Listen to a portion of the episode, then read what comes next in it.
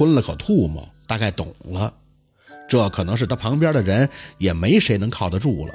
扒拉扒拉，也就是宝四算是背着若君欠他的情分，能帮他忙活忙活，把日记给人家马哲瞧瞧了，点点头，自言自语道：“成，童倩倩，等开学了，我就把日记给他。”哎，这事儿闹的，翻着眼睛想了想爱情，老爷那种的他懂，可他这种的也太让人无语了吧？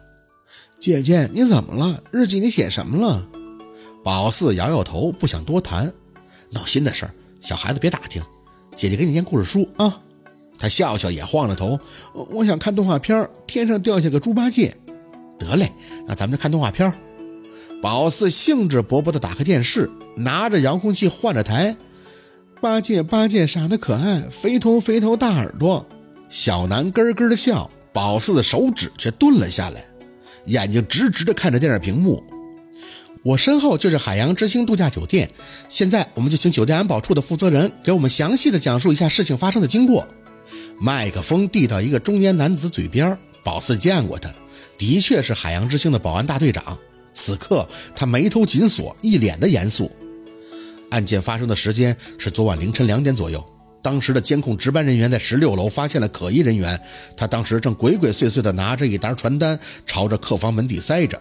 值班人员用手台联系了其他当值保安上楼层询问，没几句，这个犯罪嫌疑人就露出了马脚，仓皇逃窜，但被我们在门口的保安堵住擒拿，送交了公安机关。记者点头，刚刚我们从警方那里得到确认，这个传播淫秽名片的嫌疑人就是凯瑞刚离职的内部员工。对于他的这种身份，您怎么看？保安队长一脸的痛心疾首。记者同志，电视机前的市民朋友，我想告诉你们。我们恒润旗下的海洋之星酒店是全国品牌，管理向来严谨。对于这种自己管理不善、被举报后又抹黑同行的行为，十分的痛恨。我呼吁市民谴责，坚决抵抗这种恶劣的竞争手段。我在这里发誓，在我们海洋之星绝不会发生这种事情。我们一定要维权到底。姐姐，猪八戒呢？哦，马上马上。宝四慌忙的回过神，继续换台，脑子里还有些乱。什么情况？凯瑞又派人去海洋之星塞名片，被人逮着了。回床边后，很自然的就想到了陆佩的那张脸，前后仔细的一研究，嘴里当即就呵了一声：“这是他的路子，贼喊捉贼，玩的挺溜啊！”看着眼前单纯的动画图面，宝四嘴角反而跃起了一丝冷笑：“哼，阴呀，敢保证那个被逮着的凯瑞离职员工是被陆佩给收买的？”不然不会这么配合唱戏。宝四塞名片时，怎么没人看见有人这么查哪儿的员工去塞的呢？虽然万幸宝四最后成功的隐匿了，但捡便宜的不还是陆佩吗？得，这新闻现在一出来，宝四开始同情凯瑞了。这就是有一百张嘴都说不清了。你站出来，人家说你狡辩；你不发声，人家说你心里有鬼。难怪说无奸不商，这个奸诈劲儿。还真是让陆佩给发挥的淋漓尽致。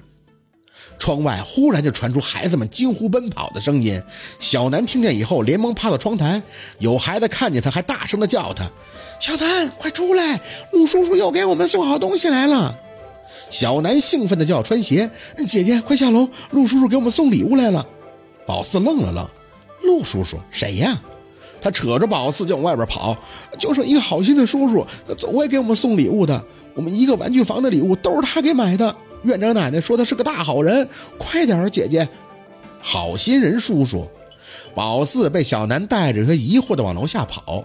一到院里的操场，孩子们的呼声已经震耳欲聋了。当然，眼前的场景，宝四都惊住了。门口停着两辆大卡车，有工人还在卸车，拿到院子里的一角后，准备集体组装。虽然都是拆卸开的，依稀能看得出来，应该是那种组合的滑梯，还有单双杠的一些儿童玩乐运动的器械。两辆车卸完以后，又来了一辆，孩子们继续欢呼，嘴里大声地喊着：“陆叔叔，陆叔叔！”宝四睁大眼，这车上放的全是书，还有一些书架板材，应该是要扩充福利院阅读室的。咽了咽吐沫。这个叫陆叔叔的还真是挺大手笔的，正合计着，滴滴又开了两辆，孩子们都赶上现在的明星粉丝了，高兴的不停的尖叫。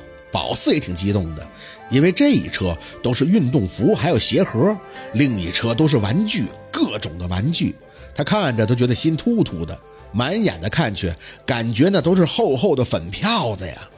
福利院仅有的几位老师，还有做饭的大姨，全都出来帮忙拆卸搬运，连同那些孩子，大家像是都已经积累出经验来了。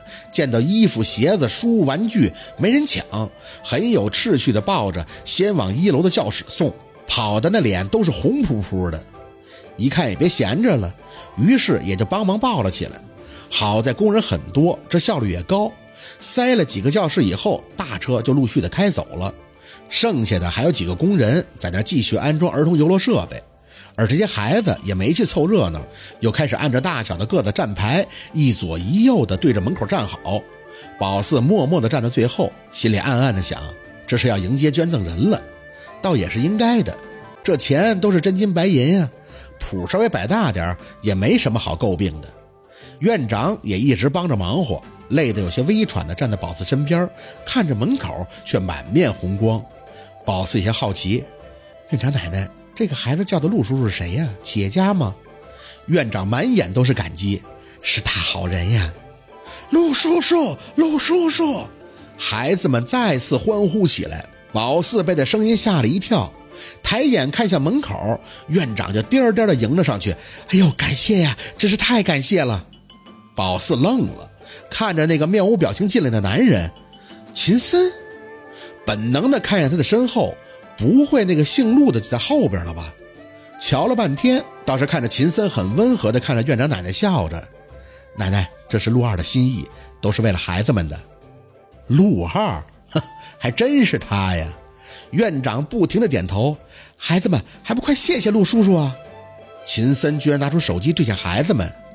这些孩子随即就像是打了鸡血似的，扯着嗓子在那喊：“谢谢陆叔叔，谢谢陆叔叔！”哎呦，我的天哪，这画面怎么有点不忍直视呢？原地站了半天，吵得实在是听不清秦森还跟院长说了些什么。只是见这些孩子都被叫回了各自的教室坐好，看来是准备收拾出来一部分分发下去了。院长拉着秦森去办公室说话，很自然的，秦森也就看见了宝四，眼底跃起了几分惊讶，随后又像是想到了什么，回归正常，走到宝四身边时点了一下头：“我要去跟奶奶聊两句，你能等我会儿吗？”宝四也礼貌的点头：“当然，必须等啊！”等他跟着院长走了，宝四也没干待着。直接跟那几个老师去教室，把运动服、鞋子按照大小码分类，然后整理书籍。等干到腰酸背疼的时候，已经是日落西霞了。敲着后腰站在小操场上缓着劲儿，一转眼发现孩子们已经围着那些器械玩上了。不好意思啊，我回来跟车就到这儿了，还没倒出空给你去电话。回过头看着秦森，轻轻的笑笑：“哎，在这儿看见就是缘分啊。”那都不重要了，他仍没什么多余的反应。没想到你在这儿帮忙累坏了吧？宝四刚想谦虚一下，一合计着后腰，还是咧着嘴点头。嗯，秦森吐出一口气，那我请你吃饭吧。你有什么事找我帮忙，咱们边吃边说，行吗？行啊。宝四跟在他身边，还是控制不住有些八卦的张嘴。这些东西真的都是陆佩给买的？他点了一下头。当然了，他的名义，我的钱。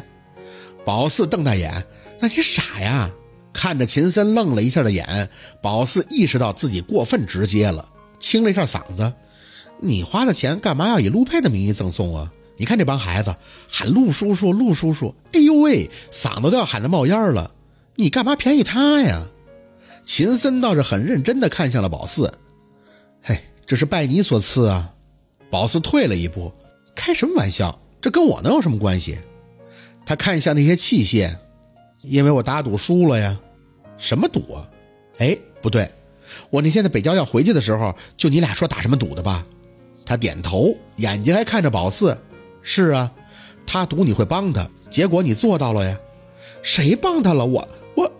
宝四真懵了，到底什么意思啊？秦森微微的挑眉，整张脸都是云淡风轻。卢二说：“你们是一种人。”可我觉得你远比他要单纯。知道吗？其实陆二的用意不在电影，那电影跟他其实没什么关系，真正跟他有关系的是那块地。你很好的给他辟了谣，炒作的同时又省了他不少后期公关的力气。你说你是不是帮了他？那女一号不是他要捧的吗？这人尽皆知，怎么会跟他没关系啊？秦森看宝四的样子，妥妥的就像是在同情一个被蒙在鼓里还自娱自乐的白痴。那女一号的干爹才是电影的真正投资人，只是他有些惧内。陆二买地不想通过干妈，所以他自己拉的投资。人家财大气粗的，想哄自己干女儿，又不想让自己老婆知道，自然就附加了个条件，让陆二帮忙。其实这笔账陆二怎么算都不亏，毕竟炒作的效果很好啊。只是他讨厌麻烦。正好知道关系人里边有你，所以他就走了个捷径。宝四摇头，不对，那他怎么就能确定我会说实话呀？我要是就收钱了呢？我就说这电影好看了呢？你怎么说他都不亏。只是秦森胸有成竹，轻飘飘地吐出一句话：“陆二的原话，他说他要是不出现，你会配合；但是他一出现，你百分之百就不会配合了。至于他的自信从哪里来的？”你可以去问问他呀。好，今天的故事就到这里了，感谢您的收听。喜欢听白好故事更加精彩，我们明天见。